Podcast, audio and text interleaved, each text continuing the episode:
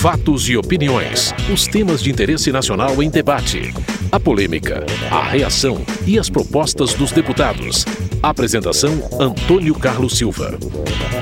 A disputa política entre oposição e governo dominou os debates e permeou as votações na semana. Num deles, em nome de partidos de oposição, o líder do DEM solicitou ao presidente da Câmara, Eduardo Cunha, que defina o rito que será adotado na análise de pedido de impeachment da presidente Dilma Rousseff.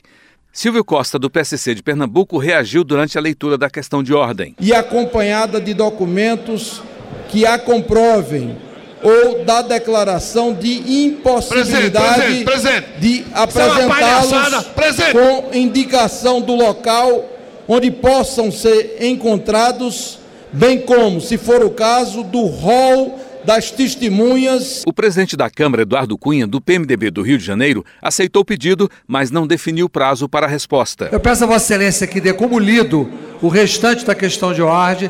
Ela vai ser recepcionada para ser apenas definida a posteriori. Ela não será deliberada nesse momento. O líder do Democratas Mendonça Filho de Pernambuco insistiu no prazo. Essa questão de ordem, ela está subscrita por todos os partidos de oposição e ela é muito importante. E eu gostaria que Vossa Excelência pudesse se posicionar com relação à resposta a ela, em que prazo Vossa Excelência vai dar, porque o Brasil espera uma resposta sobre ela. Miro Teixeira, do PROS do Rio de Janeiro, questionou o recebimento do pedido do DEM. Entendo que Vossa Excelência não pode recebê-la como questão de ordem para deliberar, porém pode recebê-la como uma consulta e mandar à Comissão de Justiça porque a matéria é relevante, está tratando de decisões do Supremo Tribunal Federal, está bem articulada, posso não concordar, posso concordar com a maneira, com as conclusões a que chegou o deputado. Porém, eu gostaria de estudá-la. Se for admitida a questão de ordem, é, durante a ordem do dia, sobre matéria que dela não consta, estará criado um precedente grave. Qual é? O descumprimento do regimento. Creio que Vossa Excelência, que tem que ser declarado o, o, o escravo do regimento, será o primeiro a não descumpri-lo. O presidente da Câmara, Eduardo Cunha, do PMB do Rio de Janeiro, reafirmou sua decisão e é questionado por Silvio Costa, do PSC de Pernambuco. Está escrito que só pode ser feita a questão de ordem sobre aquilo que estiver na ordem do dia. Ponto. Vossa Excelência sequer poderia ter deixado o deputado Mendonça Filho ler. Esse é o primeiro ponto. Segundo, Vossa Excelência sequer pode admitir levar para a CCJ. Terceiro, isso aqui é o Congresso, a Câmara Federal da sétima economia do mundo. Esse tipo de baboseira regimental, esse tipo de desrespeito à democracia, não pode acontecer aqui. Se Vossa Excelência admitir mandar para a CCJ, está fazendo jogo com esses golpistas. Vossa Excelência não pode admitir. É golpista sim! O presidente da Câmara, Eduardo Cunha, do PMDB do Rio de Janeiro, rebate as afirmações de Silvio Costa. Em primeiro lugar, jamais eu impedi questão de ordem por não ser a ordem do dia. Impedir porque nem o artigo, não tem artigo regimental para a ordem do dia, como essa questão esdrúxula que Vossa Excelência fez, que não merece nem resposta, nem ser acolhida como questão de ordem. Paulo Pimenta, do PT do Rio Grande do Sul, criticou o papel do Democratas. O papel que hoje cumpre aqui o líder dos Democratas foi cumprido nesta casa por Carlos Lacerda em 54 e 64. Isto que foi aqui exposto pelo líder dos Democratas, com certeza, causará profundo constrangimento a deputados do PSDB, do PPS, do Solidariedade, que carregam nas suas biografias a luta pela democracia, a luta contra a ditadura e a luta contra o golpe. O que o líder dos democratas faz aqui hoje, senhor presidente, é anunciar ao Brasil que estão dispostos, através do golpe, tentar abreviar o mandato legítimo da presidenta Dilma Rousseff. Não existe, senhor presidente, nenhuma razão, não existe, senhor presidente, nenhum motivo que justifique esta questão de ordem. Que não seja a intenção de flertar com aqueles que em todo o Brasil buscam, como já fizeram em outras épocas, rasgar a Constituição, afrontar a democracia. O líder do Democratas Mendonça Filho de Pernambuco rebateu as acusações de golpe. Não tem nada de golpista. Isso é democrático. Está na Constituição. Fiz a leitura, presidente, em uma questão de ordem, em nome dos líderes de oposição. Os petistas, os comunistas ficaram incomodados. Que se incomodem. Não tenho medo do ex-presidente Lula. Não tenho medo de movimentos sociais subo na tribuna desta casa e pratico a minha política daquilo que acredito. Não venho com ameaça. O presidente Lula se mostrou um, um cínico, me Para permita dizer, porque dizia quando o Brasil alcançou o investment grade, que era obra do seu governo, conquista do seu governo, era reconhecimento do mundo as maravilhas praticadas pelo PT. Depois que perde, não vale mais nada. Isso é cinismo, minha gente. Concluída. Isso não merece o respeito e a gente vai travar aqui a luta democrática, limpa, à luz da Constituição, respeitando a 1079, respeitando o texto constitucional de 88. Pode estribuchar, pode gritar, pode pular, mas a voz das ruas vão ecoar aqui na Casa do Povo. O líder do governo, José Guimarães, do PT do Ceará, acusou a oposição de buscar atalho autoritário. Discordem, ofereçam alternativas para o país, mas jamais aderirem a esses atalhos autoritários. Não pode, a democracia brasileira pede mais. Não é esses roubos de meia dúzia que vão enfraquecer a luta democrática no nosso país. Nós sabemos lutar e vamos lutar ao lado da nossa militância para preservar, como disse hoje os partidos que assinaram o manifesto aqui nessa casa, pela democracia e pelo mandato da presidenta Dilma. Senhor presidente, vou terminar dizendo três coisas. Primeiro, a oposição. Nós respeitamos vocês, mas respeitem nós. Não venham com esse tipo de comportamento, porque vocês receberão troco o troco nas ruas, o troco daqueles que têm história na luta pela democracia com alguns de vocês. Segundo, senhor presidente, não vamos permitir que nada seja feito aqui, se não for dentro daquilo que preceitua o regimento, como bem disse o deputado Miro Teixeira. Querem governar o Brasil? Querem governar os estados, ganha a eleição, respeita a soberania popular. O líder da minoria, Bruno Araújo, do PSDB de Pernambuco, disse que a legitimidade da presidente da República está sendo questionada. A legitimidade da presidente Dilma é objeto de uma autorização judicial recente que na sexta-feira vai ouvir no Tribunal Superior Eleitoral o senhor Ricardo Pessoa explicando como doou 7 milhões e 400 mil reais objeto de dinheiro da Petrobras para a campanha da presidente Dilma. A legitimidade aqui trazida é a mesma que o Tribunal Superior Eleitoral vai ouvir nos autos de processo que delatou que houve e afirma a justiça que levou 10 milhões de reais para a sede do Partido dos Trabalhadores em São Paulo. Legitimidade do voto é a mesma legitimidade do voto que aqui se invoca, que se elegeu Lula, que se elegeu Dilma. Qual a, da, qual a diferença da legitimidade do voto que, que elegeu Fernando Collor de Mello? Qual foi o golpe que os senhores acusaram no processo, quando aqui democraticamente a Câmara dos Deputados discutiu esse processo? Orlando Silva, do PCdoB de São Paulo, classificou como grave o que o DEM faz. O DEM quando se presta esse papel, demonstra que é o legítimo herdeiro da Arena, o partido que sustentou o regime militar no Brasil. Eu alerto aos meus colegas: tenhamos responsabilidade. A hora de crise mundial, de crise no Brasil, é o momento de refletir e construir alternativas para garantir a retomada do desenvolvimento nacional. É muito grave o que o Congresso Nacional assiste nesse momento. Eu concluo fazendo um alerta. Aqueles que imaginam que Dilma Vana Rousseff é igual a Fernando Collor de Mello irão se surpreender, porque haverá luta política do nosso povo. Aqui no Brasil tem organização. Os trabalhadores defenderão cada conquista alcançada em todo esse processo desde 2003.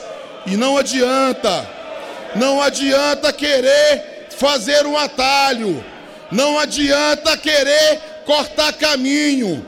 Atitude democrática é aguardar as eleições. Na mão grande, vocês não vão tirar a presidenta Dilma da presidência, não. Vocês têm que ir para a rua, ganhar voto a voto e esperar 2018. Mara Gabrilli, do PSDB de São Paulo, reagiu às críticas de Orlando Silva, que respondeu e também criticou Jair Bolsonaro. Eu só queria contar para o deputado Orlando o que, que é bando juridicamente. Fui citado, presidente? Bando é, são as pessoas que se juntam para praticar crimes ou quadrilha. Isso é bando, deputado Orlando. Isso é bando, é o que o Partido dos Trabalhadores fez. Para contraditar, presidente, eu fui citado. Um minuto a Vossa Excelência para contraditar. Eu quero pedir respeito à deputada Mara Gabrilli Sei que nem cabe na cabeça da deputada Mara Gabrilha a carapuça do discurso que fiz. Defendi a democracia, deputada. Não é aceitável essa questão de ordem, que mais do que uma questão de ordem, não é uma mera formalidade. É uma tentativa de abrir hoje um processo ilegítimo de questionamento da presidência da República, porque a Constituição exige que haja fato determinado para imputar crime de responsabilidade, o que não existe. E eu sei que a senhora vai refletir. A senhora vai refletir e vai se separar de gente de baixo nível como Bolsonaro, que fica aqui agredindo sem parar. Jair Bolsonaro, do PP do Rio de Janeiro, apelou ao presidente para responder ao pedido do DEM e permitir que o Congresso decida sobre o caso. Eu apelo a Vossa Excelência é que dê o devido desfecho aos pedidos de impeachment da senhora presidente para que o Congresso, o parlamentar, caso Vossa Excelência seja contrário ao encaminhamento de impeachment, nós viemos entrar com recurso e o projeto vai frente. E o Congresso, soberanamente, com apoio popular, vai até o final para caçar essa mulher que não devia ter chegado à presidência. Para a líder do PCdoB, Jandira Fegali, do Rio de Janeiro, o pedido da oposição é sinal de desespero. Essa questão de ordem que aqui não deveria ter sido admitida e foi, ela não é mais do que um sinal de sensatez ou de ética, é um sinal de desespero vocês querem de todo jeito acelerar um processo que não tem condição de ser acelerado, porque não há base técnico-jurídica e nem política para que essas coisas aconteçam. O outro lado que nós temos aqui, para além da democracia, é o lado do projeto. A presidenta Dilma Rousseff, de fato, tem uma biografia invejável. Uma mulher de combate, uma mulher séria, guerreira, que não sucumbiu aos torturadores e que hoje está na presidência da República pelo voto popular. Isso de fato incomoda muito. Isso de fato incomoda muito. Mas incomoda também o projeto que ela representa, que é o projeto de mais Estado, de mais políticas públicas, de não privatização de órgãos públicos importantes como a Petrobras, de aumento do emprego, de aumento de renda, que é o processo que nós vamos voltar a construir nesse país. Primeiro o operário, Agora, uma mulher insuportável para vocês, insuportável. E eu aqui não me dirijo a toda a oposição, porque dentro dela há pessoas sensatas que têm história democrática nesse país. Me dirijo a esse setor mais radicalizado, mais angustiado, que não consegue tolerar a divergência e a democracia. De fato, tentar agora emplacar um processo de impeachment não tem outro nome, é golpe. Se vocês dizem show CPMF, a gente diz show golpe. porque aqui dentro não passará e nas ruas muito menos. Roberto Freire, do PPS de São Paulo, disse que o Congresso começa a discutir se houve crime de responsabilidade da presidente da República. O que as ruas estão discutindo e que aqui se começa efetivamente discutir é se houve crime de responsabilidade praticado pelo governo da senhora Dilma Rousseff.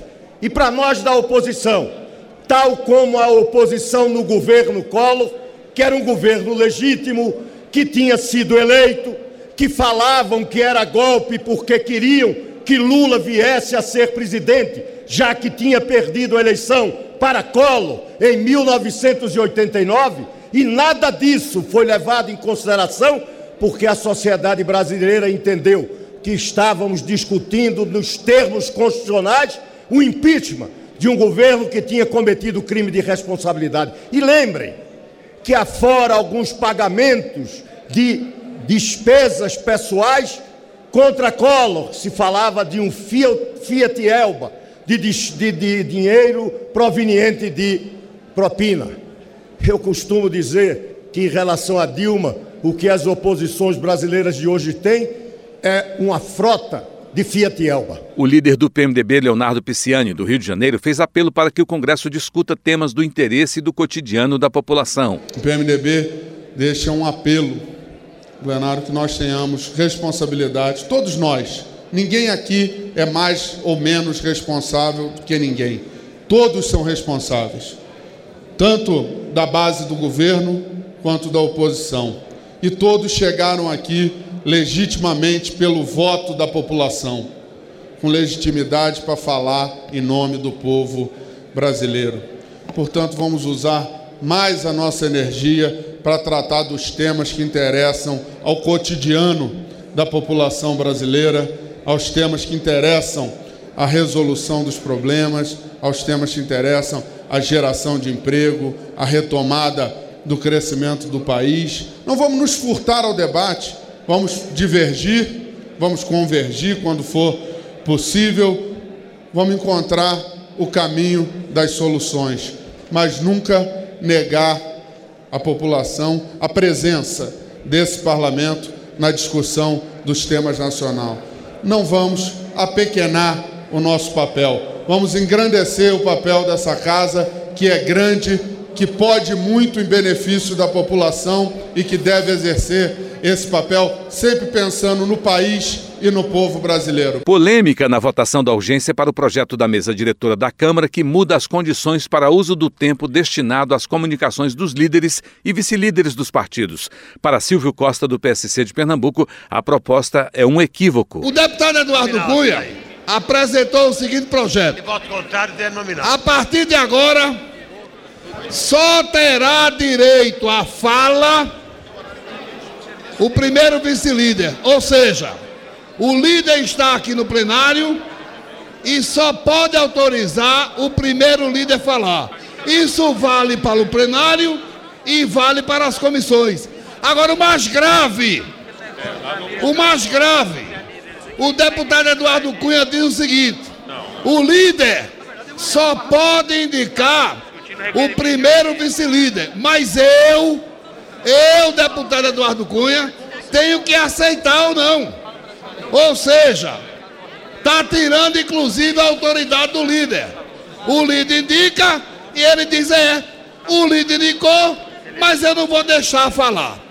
Acho que é um equívoco e eu quero agora lamentar e dizer que não foi só o deputado Eduardo Cunha, lamentar o posicionamento de alguns líderes que assinaram. Glauber Braga, do PSB do Rio de Janeiro, classificou a proposta como mordaça. Já é um equívoco procurar calar os vice-líderes. Segundo, colocar isso sob autorização do presidente é um absurdo maior ainda. Terceiro, colocar essa matéria para ser votada como urgência, garantindo que não vai haver um debate sobre esses itens, é um terceiro equívoco.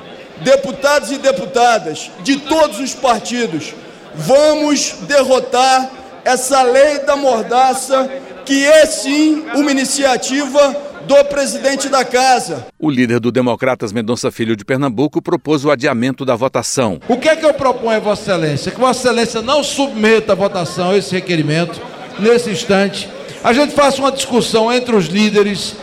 Na, no não, presidente, eu não aceito. Construir. Está em processo de votação. Palavra, ô, deputado Silvio Costa, me respeite, por favor. Eu estou com a palavra. Me respeite, me respeite, por favor. Eu peço a Vossa Excelência que retire o requerimento de votação. A gente faz uma discussão no colégio de líderes e chega a um entendimento construído entre os líderes e vice-líderes. Raul Jungmann, do PPS de Pernambuco, interrompeu o presidente da casa para criticar o projeto. É importante esclarecer uma coisa. ditadura! É importante. parte do processo. Fez uma tentativa de ajoelhar um parlamento. mordaça, como está aqui. Isso é um mordaça, estupro. E o parlamento não aceita. Ninguém aceita esse estupro. Alessandro Molon, do PT do Rio de Janeiro, afirmou que o presidente da casa distorce o regimento. Presidente, Vossa Excelência acaba de dar na condução desse processo a mais cabal prova de que Vossa Excelência distorce o regimento da forma como convém a Vossa Excelência. Vossa Excelência percebeu que o deputado Rodrigo Maia ia defender a posição de Vossa Excelência, que é a de calar esse plenário, tirar a palavra dos vice-líderes e que só possa falar o vice-líder que Vossa Excelência, ou talvez Vossa Majestade, desejar permitir que use a palavra. O presidente da Câmara, Eduardo Cunha, do PMDB do Rio de Janeiro, explicou a origem e o espírito do projeto. Em relação ao requerimento, que é um requerimento aprovado pela mesa diretora, não é de minha autoria, e que foi assinado pelos líderes que aqui estão, trata-se de requerimento que busca voltar em condições inclusive superiores ao que era o regimento da casa antes do início da legislatura, onde só falava o líder, depois alterado por primeiro vice-líder por delegação, em seguida passou a ser estendido por delegação a qualquer vice-líder e que os parlamentares da casa reclamavam todos pelo excesso que estava sendo utilizado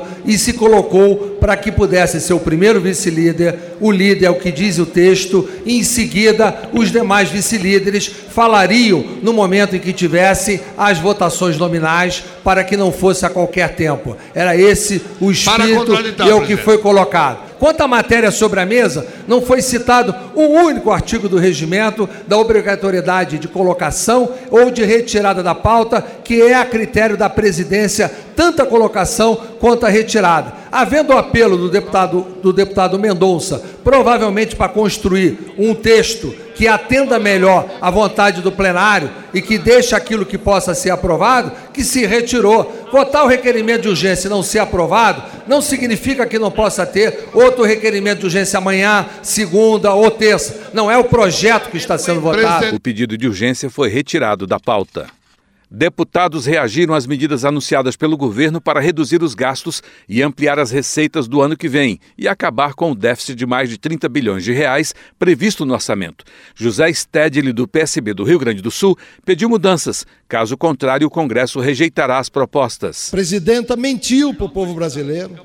A presidente disse que a vaca precisava tossir para ela mexer no direito dos trabalhadores, pois ela mexeu no direito dos trabalhadores, e agora, repentinamente, apresenta um projeto de mais impostos para salvar o Brasil, salvar a Previdência. Nós estávamos esperando, sim, um reajuste de impostos, mas que viesse beneficiar os municípios, os estados brasileiros, a saúde brasileira pois nada disso foi contemplado, senhor presidente. Por isso nós lamentamos, esperamos que ela reveja o processo, processo projeto, porque senão essa casa vai ser obrigado a rejeitá-lo. Por isso, senhor presidente, nossa sugestão é que esses recursos vão para a saúde, para os municípios e para os estados brasileiros, estados como o Rio Grande do Sul, que passam por um, extremas dificuldades e que não suporta mais pagar uma dívida impagável de juros que a cada ano vão se somando. Valmir Assunção, do PT da Bahia, defendeu a volta da CPMF. Eu sou a favor de estabelecer a CPMF para quem ganha mais de que 10 salários mínimos nesse país. Eu sou a favor. Eu sou a favor da CPMF para a saúde e que seja contemplado os municípios e o Estado. Eu sou a favor. Eu sou a favor que nesse país, diante da situação que nós estamos vivendo, que quem tem que pagar a conta seja os ricos desse país. Isso eu sou a favor. Então, caros deputados, eu acho que caberia a todos nós aqui fazer um esforço muito grande para que nós possamos separar esse debate aqui. Porque esse debate, onde que diz que todo mundo paga imposto e paga imposto alto, não é verdade. Índio da Costa do PSD do Rio de Janeiro condenou o aumento de impostos. Daí o governo agora, ele quebra o país e tenta criar novos impostos, novas taxas, para fazer com que a sociedade, que já está exprimida na crise, tenha que pagar mais tá impostos para manter esse absurdo dos gastos do governo. O custeio do governo subiu bastante e não é possível, não é tolerável que a gente aprove a CPMF novamente aqui no Congresso Nacional. Então eu venho aqui alertar o governo que faça a sua parte. Corte custo, reduza o tamanho do governo, reduza os seus gastos, para a gente depois poder trabalhar em conjunto para um Brasil melhor. Afonso Mota, do PDT do Rio Grande do Sul, disse que cabe ao Congresso encontrar alternativas neste momento difícil. Vivemos uma situação de grandes desafios, sem dúvida nenhuma. E cabe a nós, claro que esse debate é um debate legítimo. Quem é contra, quem é a favor do governo, quem acha que o imposto do consumo é um imposto que não deve ser aplicado sob hipótese nenhuma, quem entenda que deva ser tributada a renda com determinado critério. Mas a verdade é que nós precisamos encontrar os caminhos é da nossa responsabilidade, é da prioridade dessa casa trabalhar a ficção do orçamento e encontrar alternativas para a sua execução, para que tenha um resultado que possa trazer essa credibilidade. Portanto, eu acho que a par desse debate mais deposição da responsabilidade desse parlamento, que é construir um orçamento que possa ser executado e contribuir para a recuperação da economia do nosso país. Você acabou de ouvir Fatos e Opiniões, uma produção da TV e Rádio Câmara. Edição e texto Antônio Carlos Silva e Eliane Breitenbach. Apresentação Antônio Carlos Silva.